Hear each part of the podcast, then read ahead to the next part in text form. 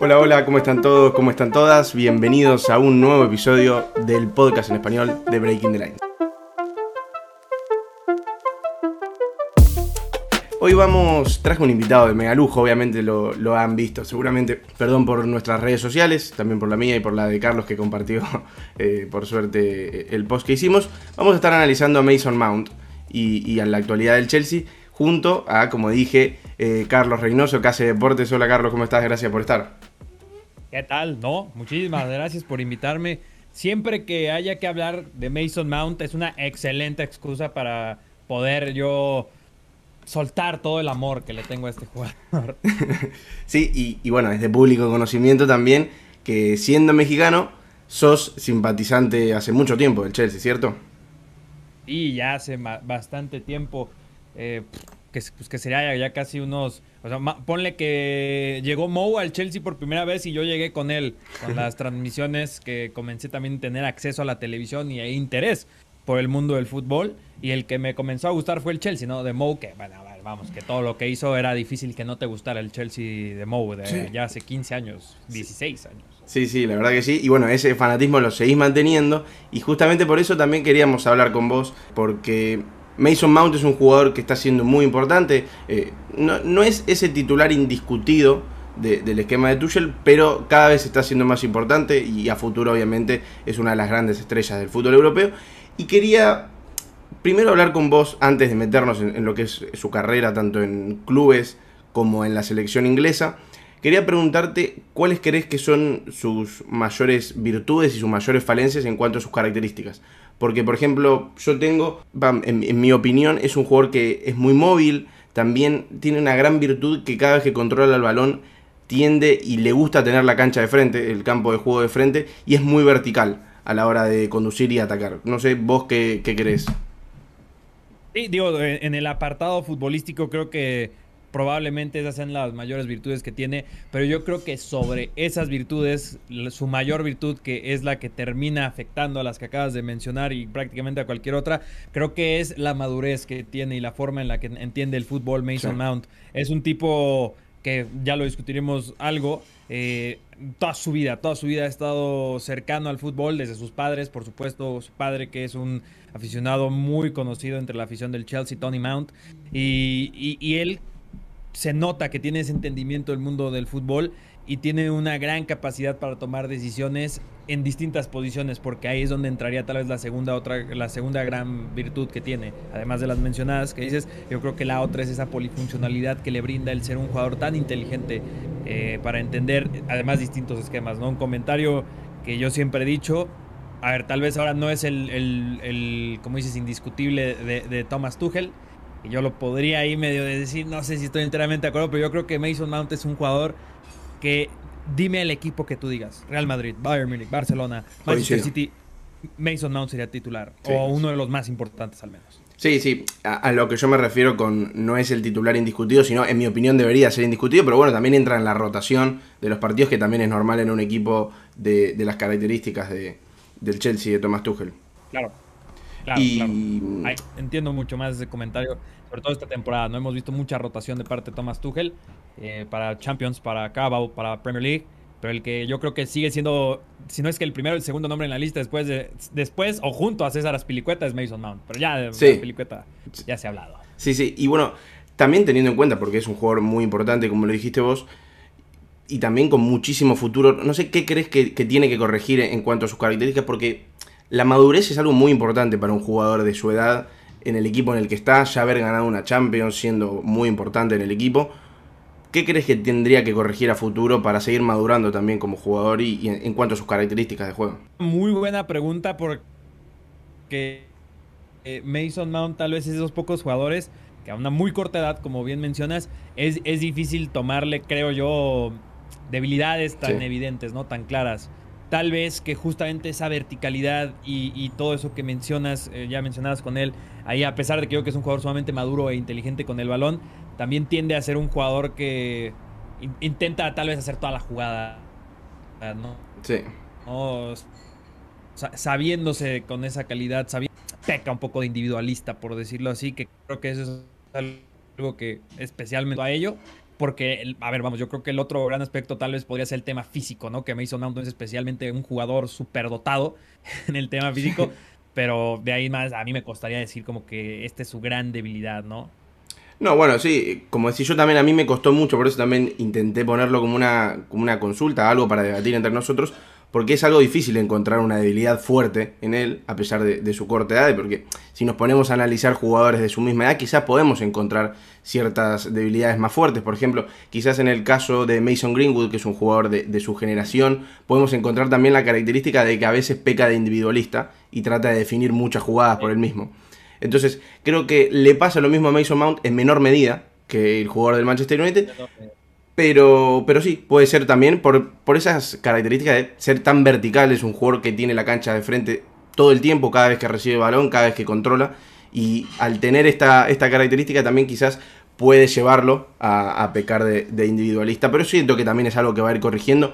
También no solo por el equipo en el que está, que es un equipo muy asociativo también, en el que también al colocarse en mitad de cancha va a tender a, tratar de conectar con sus compañeros. También otra de las, de las virtudes que, siento que tiene es, no es, es una polifuncionalidad entre comillas, eh, en el aspecto en que se adapta muy bien a todos los esquemas del entrenador. A eso me quiero referir tanto de Southgate como de Thomas Tuchel. Si el equipo tiene que jugar con línea de 3, él se puede colocar como un Vale, no, es más un delantero, un extremo izquierdo. En un 3-4-2-1 se puede colocar muy bien. En un 4-3-2-1 se puede colocar muy bien como interior. También se puede colocar muy bien como media punta. Es un jugador muy polifuncional a las características que, les piden los entrenadores.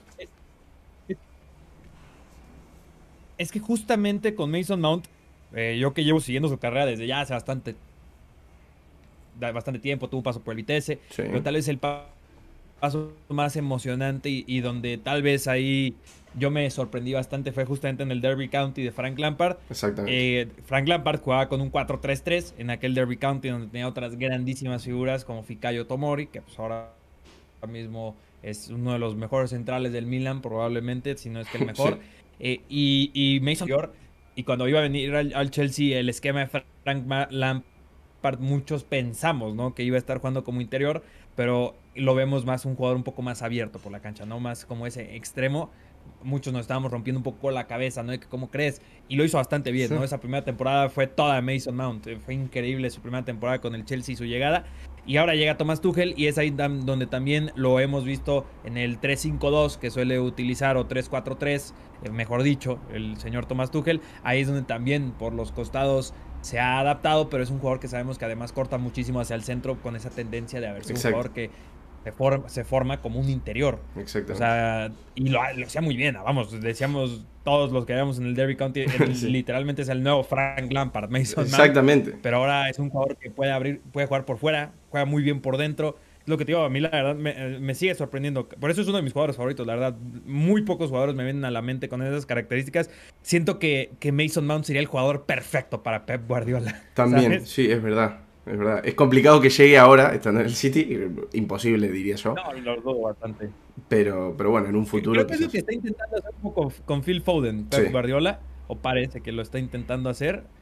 Pero vamos a ver, ¿no? Que Pep siempre tiende eh, eh, a por la manga. Sí, sí, sí, eso, eso seguro. Y justamente eh, en, tus últimas palabras me dejaste varias eh, de, las, de las cosas que yo te quería preguntar. No solo hablando de... Bueno, voy a hacer un parate en el tema Frank Lampard porque sabemos que fue eh, uno de sus niños prodigio, entre comillas, Mason Mount para el ex entrenador del Chelsea. Porque para la gente que no lo sepa, como dijo Carlos hace un rato, su primer préstamo, el de Mason Mount, fue al Vitesse, donde la rompió toda en la temporada 2017-2018, que fue una temporada en la que se convirtió en el mejor jugador de la Eredivisie, fue elegido el mejor jugador de la Eredivisie, y ahí fue cuando llegó por, primera vez a la selección de Gareth Southgate, estando en la liga holandesa, y después el préstamo al, que, al equipo al cual se va cedido es al Derby County de Frank Lampard. Después cuando Frank Lampard recae en el Chelsea, Mason Mount juega en el Chelsea y un problema, y algo que, yo recordaba, y te lo dije antes de que empecemos la transmisión, que se decía mucho cuando Thomas Tuchel llega al Chelsea después de la salida de Frank Lampard, es que Mason Mount ya iba a jugar menos porque era el jugador de, de Lampard y no se creía que podría tener las mismas características y el mismo rendimiento con el entrenador alemán. ¿Qué crees que, fue todo lo que pasó en ese momento y, por lo que también se volvió muy, muy protagonista en el, en el equipo del entrenador alemán? Fíjate, con Mason Mount también revisando un poco su carrera, no solo a nivel de números, logros, es un tipo que ha sido muy criticado por, por aficionados del Chelsea y no aficionados, ¿no? Por gente que gusta del fútbol.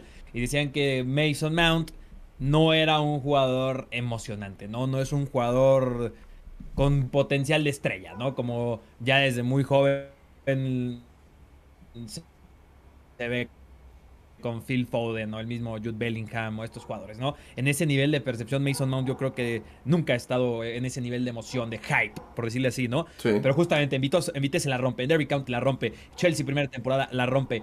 Segunda temporada es donde también comienzan estos comentarios porque llega Kai Havertz, porque llega Timo Werner, llegan jugadores Hakim Ziyech que van a ocupar un espacio en la plantilla que va a recorrer a Mason Mount. ¿no? Era el comentario que más leías. Y yo recuerdo mucho porque yo decía eh, eh, en mis videos, yo les decía chicos, yo creo que muy pocos jugadores hay como Mason Mount en donde yo les aseguro que va a trabajar y va a ser un espacio en, eh, en el 11 titular. Y es lo que yo te decía al inicio de cualquier equipo, porque es un tipo tan inteligente y además, pues, como se le dice, no es un caballo de batalla el señor Mason Mount.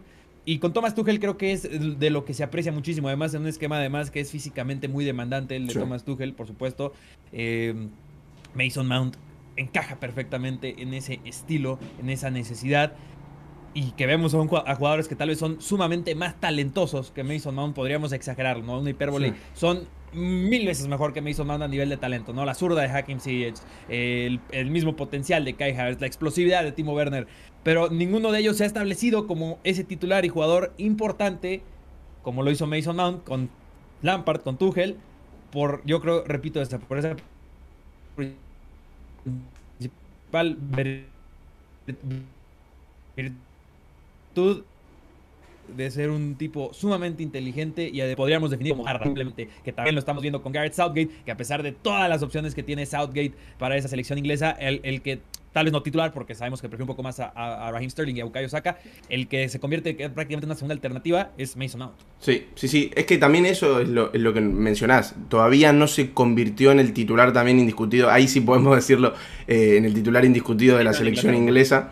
Eh, es como quizás el jugador número 12, jugador número 13, como es de, segunda línea de opciones para el entrenador de la selección inglesa, pero yo creo que a futuro se va a ir asentando cada vez más porque lo que noto también y, lo que decías vos es que si bien hay jugadores que tienen características similares en cuanto a la forma de juego, pero creo que el perfil de Mason Mount se encuentra poco en, el fútbol, en la selección inglesa y en el fútbol europeo. Es un jugador muy completo que, como dijimos, puede jugar en la mitad de la cancha, puede jugar como interior, puede jugar como extremo, pero no es ese jugador que puede jugar como interior y extremo como si fuera Phil Foden o como podemos mencionar a, Bernardo Silva, como podemos mencionar a Jack Grealish, sino que es un perfil muy distinto que siempre tiende, como dijimos, a tener la cancha de frente y creo que también, a pesar de, como dijiste vos, pecar de, de, de individualista, también en muchas ocasiones trata de conectar muy bien con sus compañeros y creo que es un perfil muy distinto al resto de, competición que tiene, de, competencia, perdón, que tiene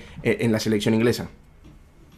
Sí, no, no, no, no, no, o sea, e, eso es algo además que, y yo escarbándole, honestamente, escarbando debilidades de Mason Mount, es algo que, digo, de repente hemos llegado a ver, pero creo que justamente a partir de especialmente su ya su primera etapa con el Chelsea, es algo que ha cambiado muchísimo y, repito, se ha estado convirtiendo en un jugador sumamente completo, que toma muy buenas decisiones con y sin balón, que también otra, otra, otra virtud ¿no? que tiene el señor Mason Mount.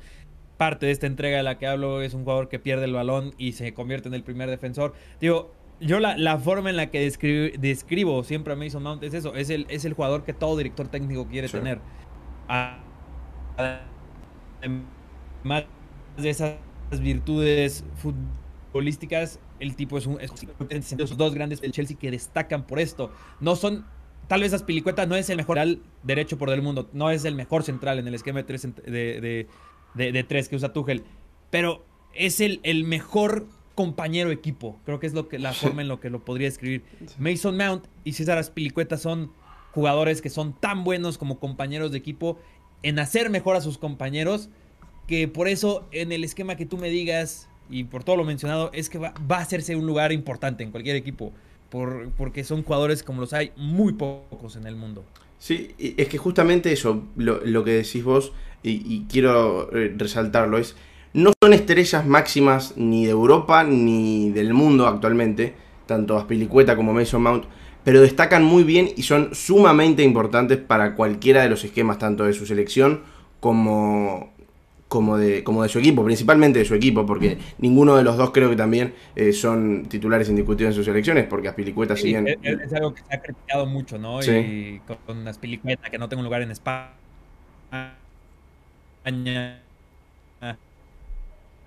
Eh, con Inglaterra, bueno, con Inglaterra no es solo con Mason Exacto. Marcus Rashford, fue lo que Southgate parece que prefiere a Saka y a Sterling, sí. pero eh, o sea, Mason Mount está ahí. Está ahí, es un jugador, además, ¿no? Que todos sus jugadores, que todos sus compañeros hablan muy bien de él, es un tipo sumamente carismático. Eh, es como, es como el tipo perfecto. Sí, sí, sí, yo coincido. Es, vamos, es el jugador, repito, es el compañero estrella. Yo lo definiría, el compañero estrella es Mason Mount. Y, y bueno, justamente ya aprovechando esta definición que, que me gustó mucho, la de compañero estrella. ¿Crees que en, su... A ver, ¿cómo, cómo preguntártelo? Como en su recorrido por, el fútbol de ahora en más, en cuanto al futuro que tenga, ¿crees que se va a, destacar más por sí mismo o, va a seguir siendo el compañero estrella de acá al fin de su carrera? No, yo creo que es eh, muy buena pregunta y es... Eh, es difícil de responder y seguramente lo, no lo que como es Frank Lampard, pero creo que sí va a ser más recordado por los que gustan de la historia del fútbol y los que crecimos viéndolo o, hemos estado una gran parte de nuestra vida viéndolo. Eso, va a ser un jugador que creo que por como potencia a jugadores y esquemas, ¿no? Tal vez no tanto porque sobre todo, pero no es el máximo goleador del, del Chelsea y no va a ser el máximo no. Goleador del Chelsea.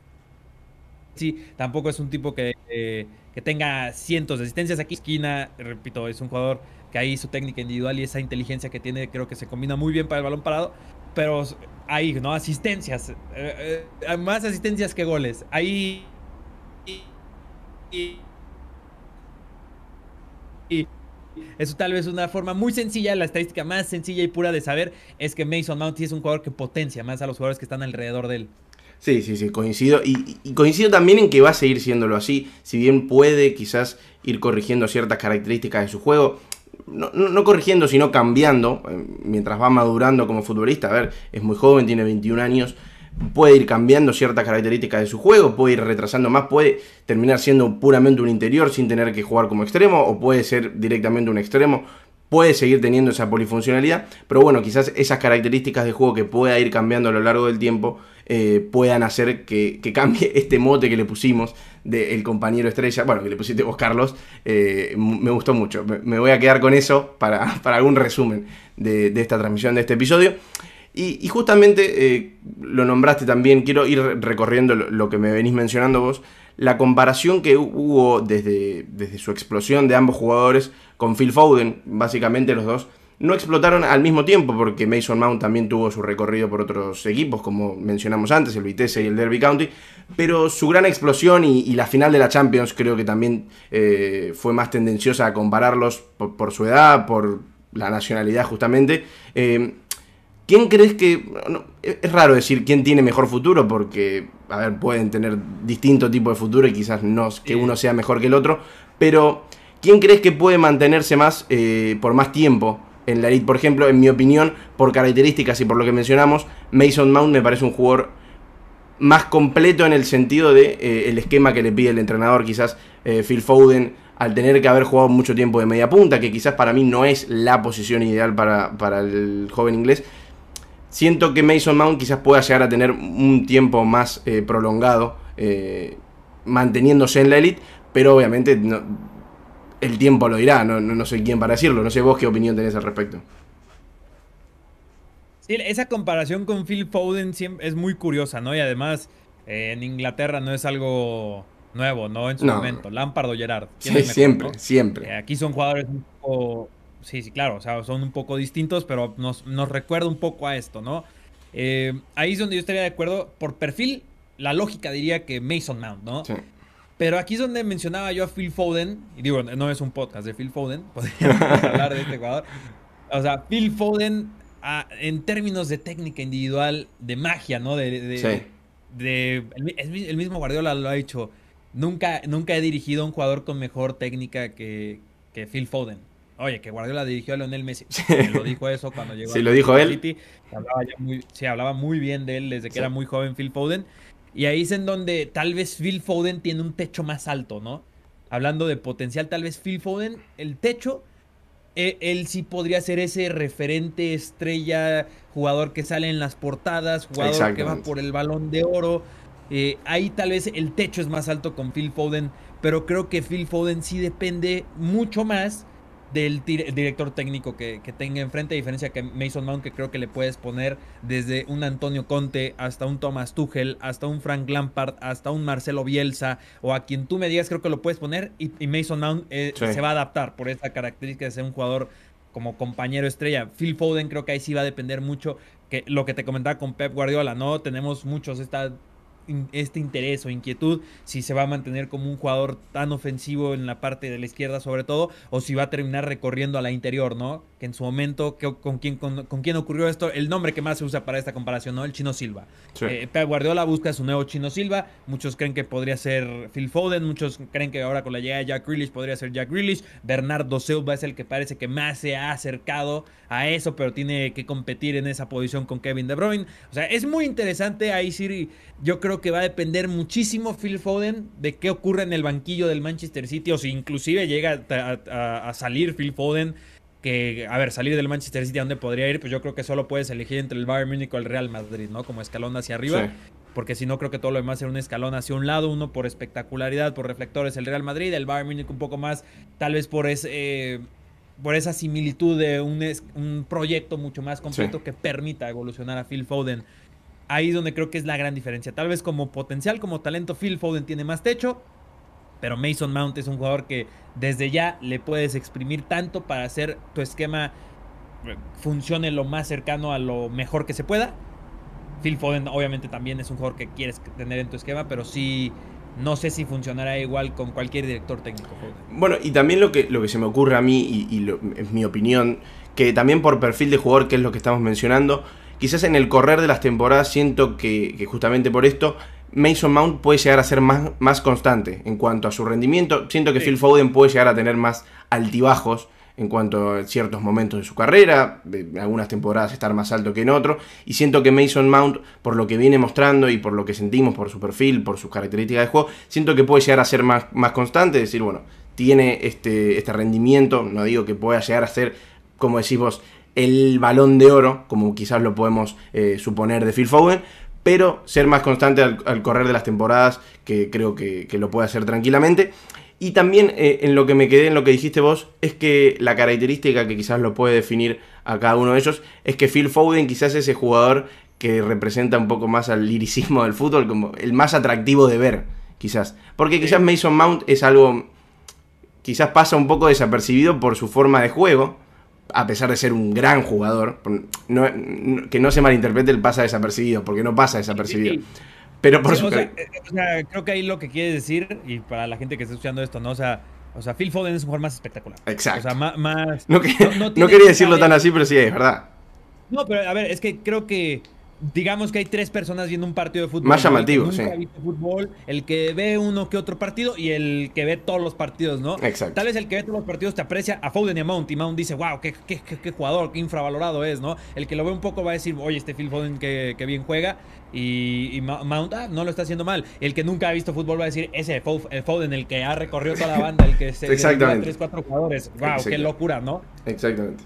Sí, sí. Sí, sí, coincido, coincido plenamente. Y creo que, esa es una de las, de las comparativas. Es la mayor comparación que tuvo, una de las únicas que, por ahora tuvieron ambos jugadores. Eh, y, obviamente es por la edad, por eh, la explosión de ambos, por aquella final de Champions, creo que fue su máxima expresión.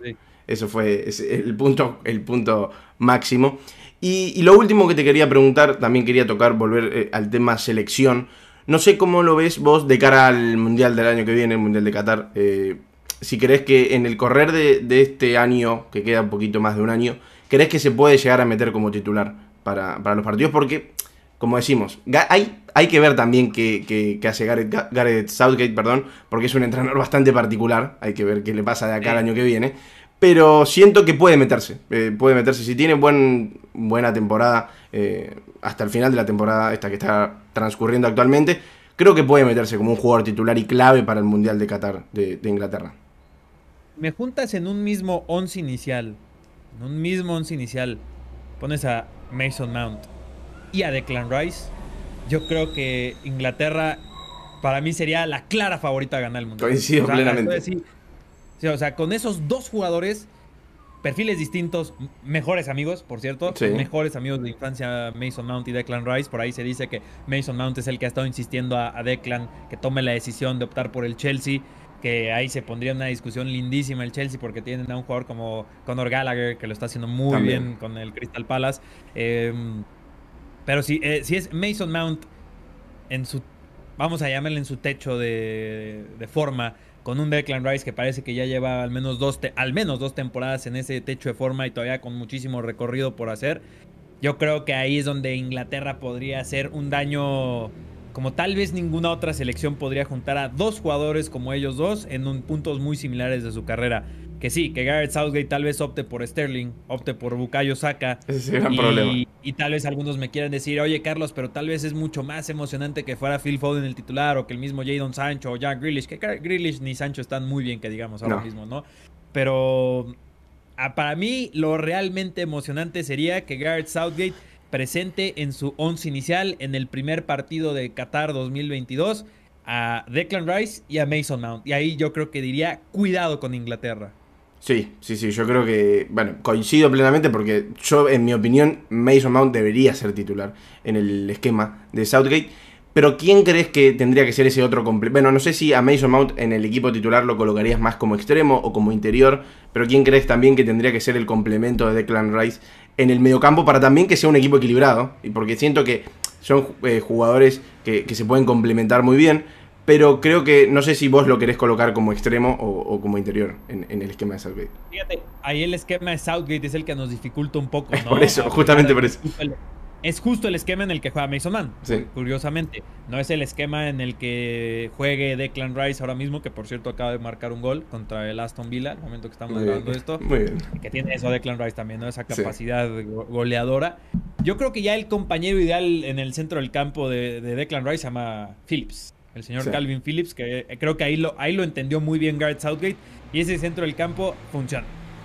Ahí es donde la respuesta sería efectivamente utilizar a Mason Mount como se le utiliza en el Chelsea, que además otra, esa es otra cosa buena, ¿no? Que él puede jugar o por izquierda o por derecha. Lo hace muy bien por ambos perfiles. Creo que funciona un poco más a perfil cambiado. Creo que ahí es donde favorece esta virtud que mencionabas de tener campo abierto. Que mejor de ponerlo a perfil cambiado para tener la cancha abierta, para tomar esas decisiones con la pierna buena. Eh, que, digo, además un jugador ambidiestro, ¿no? Maneja muy bien los dos perfiles. pero creo que sí, yo lo utilizaría más por izquierda. Ahí, ahí es donde te digo, es donde Southgate es algo complicado, ¿no? Tú mismo lo dijiste, siento que va a ser Sterling, siento que va a ser Saka, yo creo que está muy contento con... Está muy con lo suyo, va muy con lo suyo. cuando ve, cuando ve algo dice, bueno, ya está, me cierro con esto y, no acepta otras. Que mira, eh, eh, ahora, ahora mismo, ¿no? Al momento que estamos grabando esto, no sé si dentro de un año será el mismo comentario, pero el que también me encantaría ver cómo involucra es a Jude Bellingham, ¿no? Pero... Pero bueno, parece, Sterling que parece que cuando está en peor forma de repente se manda cinco partidos impresionantes que dice, no, es que sí tiene que ser el titular. Es sumamente inconsistente el señor Sterling, ¿no? A diferencia de Mount. Y esperemos que no sea ese el futuro de Phil Foden, ¿no? No, y también creo que esto podría ayudar muchísimo a tanto al crecimiento de, los jugadores que mencionaste, porque Inglaterra es una de las selecciones más jóvenes de, Europa, lo hemos visto también en la Eurocopa. Y, para el desarrollo de este tipo de futbolistas, sea Mason Mount, sea Phil Foden, sea bueno Declan Rice y Calvin Phillips, o sea también Jude Bellingham, también estar en un mundial y ser partícipe y, tener un, buen rendimiento puede ser clave para, para, el futuro de su carrera. Yo creo que va a ser una gran oportunidad para ellos, así que esperemos que, en nuestra opinión, Mason Mount sea titular en el esquema de Gareth Southgate. Y, yo creo que con esto... Ya fueron finalistas de Euro, ya fueron por eso, sí, sí, por eso. Pero, pero bueno, yo creo que el Mundial, a ver, son dos competencias distintas. Eh, en Europa se, valoris, eh, se valora mucho, perdón, eh, la Eurocopa, como acá en, en, Sudamérica se valora muchísimo la Copa América. Pero, mm, pero bueno, yo creo que es una gran oportunidad el Mundial del año que viene para que muestren sus características y que Inglaterra por fin tenga un, gran paso por, por, la competencia más importante a nivel selecciones. It's coming home. exactamente. Así que bueno, yo creo que con este análisis bastante completo de tanto Mason Mount como de su paso con, el Chelsea, con la selección, por el Vitesse también y por el Derby County que también estuvimos mencionando, creo que podríamos terminar acá. Carlos, te agradezco muchísimo la verdad muchísimo por haberte pasado. Te pido disculpas también por los problemas que hemos tenido antes de la transmisión, pero bueno, era, es la primera transmisión que hacemos en, el programa, eh, además de subirla en el podcast, y estamos muy contentos de que hayas aceptado estar acá. No, te dije cualquier excusa para hablar lindo de Mason Mount. para, para, esparcir la palabra de Mason Mount, porque justamente no es un jugador que tal vez sí es muy querido por el aficionado del Chelsea, que lo ve todos los partidos, pero de repente a lo mejor el aficionado, repito, como más casual, que tal vez solo ve el de la Champions, que ve un Chelsea-Liverpool, que obviamente eh, directores técnicos como Klopp o Guardiola, hay que, hay que se, me fue la palabra, hay que frenar a Mount, ¿no? Frenas a Mount y, detienes mucho al Chelsea, además, ¿no? eso se dice mucho. Vamos a ver si puede llegar a hacer eso en selección inglesa, que ahí coincidimos tú y yo que debería, y, si es así, cuidado con Inglaterra. Y, muchísimo gusto de participar en más programas. No solo te hablo de jugadores del Chelsea, aunque, aunque no, tengo no, especial cariño. No, no, pero yo personalmente te voy a decir una cosa. Eh, cuando, cuando hablé con, con Zach, que es el dueño de la página, aprovechó para, para bueno, cofundador de la página, eh, y, me, sí, Zach Lowy me dijo que, podríamos traerte acá y yo muy contento. Yo miro tus videos, eso, eso, modestia aparte, hay que decirlo. Muy buenos videos y sé que sabes muchísimo de todo el fútbol europeo y, podemos traerte para cualquier episodio. Pero bueno, como dijimos, Chelsea, Mason Mount, no había mejor opción que vos. Sí, traer a un fanboy. No, lo, declaro abiertamente. Neutralidad para otro momento. Coincidió que juega en mi equipo, honestamente. Soy muy jugador ante este perfil de jugadores. Soy muy jugador, muy débil ante este perfil de jugadores. Como estos héroes silenciosos, ¿no? Que, que, no te das cuenta que, no, que es tan importante hasta que no está. Es cuando dices, a este partido le falta Mason Mount. Hagan ese ejercicio, se van a dar cuenta. así, así es la mejor forma de saber qué tan bueno es Mason Mount. Cuando no está traten de buscar esos héroes silenciosos en cada uno de sus equipos, al cual fanatizan, y se van a dar cuenta de lo que representa Mason Mount para Carlos y para la mayoría de los hinchas del Chelsea, yo supongo, eh, sin lugar a dudas. aprovechamos para mandarle un saludo a toda la gente que se pasó por esta transmisión, para los que nos están escuchando en el podcast. Recuerden que a partir de ahora todos los programas van a estar transmitidos en vivo por nuestro canal de YouTube, así que préndanse ahí. Recuerden también, como digo siempre, todos los contenidos que hacemos para este podcast vienen relacionados con los artículos de la página breakingthelines.com. Hay un artículo sobre el Mason Mount y su crecimiento a lo largo de su carrera, su paso por el Vitesse, Derby County, Chelsea y selección también, así que pueden leerlo sin ningún tipo de problema. Pueden seguirnos en, nuestros, en todas las plataformas de podcast y pueden seguir a Carlos también ¿En dónde, Carlos? Lo pueden hacer en mi Twitter, Deportes y eso los llevará a todas mis redes. Ahí tengo un link tree en la descripción. Muy bien. muy fácil. Muy fácil. Sí, sí, sí. Ahí tienes YouTube, Twitch, Instagram. Digo, hay que estar en todos lados, ¿no? Sí, sí, sí, sí. Hay que, hay que estar y metiéndole un poquito a cada cosa. Y vi que estás muy a full con, con tema de Twitch, además de tu canal de, de YouTube, que ya pasaste los 400.000 suscriptores, si no me equivoco, ¿no?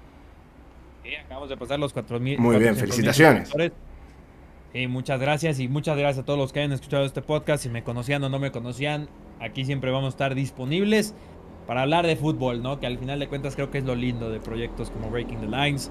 Eh, es hablar de fútbol con amigos. Exactamente. Exactamente. Eso es lo que traemos, intentamos traer acá, porque eh, como, como saben todos, es hablar un episodio con. Cada, cada episodio, perdón, con personalidades distintas, eh, sea periodistas, sea si en algún momento traemos futbolistas, acerca que sean especialistas o que les guste mucho el tema en el que vamos a hablar. Y como ahora vamos a hablar de Mason, hablamos de Mason Mount y del Chelsea, alguien que le gusta mucho es a Carlos. Así que Carlos, te agradezco mucho, le agradezco a toda la gente que se pasó y a toda la gente que nos vas a estar escuchando en el podcast y nos estaremos viendo la próxima semana. Un abrazo, chau chau.